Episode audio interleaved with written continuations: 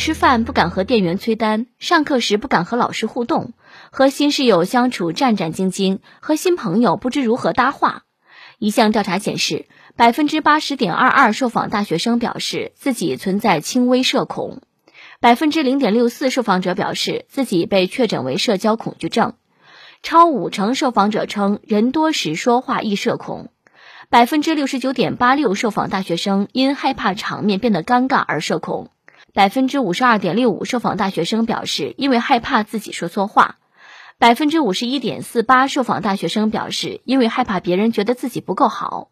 百分之四十七点八四受访大学生表示，因为害怕自己不合群或者无法融入集体；百分之四十三受访大学生表示，害怕别人批评或者拒绝自己。华南师范大学心理学院副教授池玉凯分析，许多认为自己社交恐惧的年轻人，并不是真的有严重心理障碍。这类人们常说的社恐有几个原因。一种可能是一些人因为现实社交礼节繁琐，倾向于逃避社会角色需要的社交规则；其次，人际交往中的边际感不清，也是当下一些年轻人不愿社交的原因；再次，有些人会把社交恐惧症当做对逃避社交的一种宽慰。来来来，看看你有没有这些问题啊？害怕听到电话响，聚会中总是吃不想开口说话，害怕和认识的人打招呼。宁愿待在家也不想出门玩儿说话时不敢直视对方，讨厌和不熟悉的人待在一起，害怕认识新朋友，不会维持友谊。你有吗？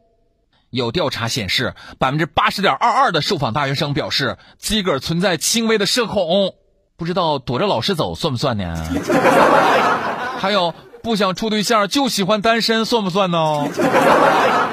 其实我是见人就想唠两句的。可是就怕别人以为我神经病，所以非常难受，克制的难受。年轻人呢，要调整自己个儿的心态，不要害怕犯错没面子，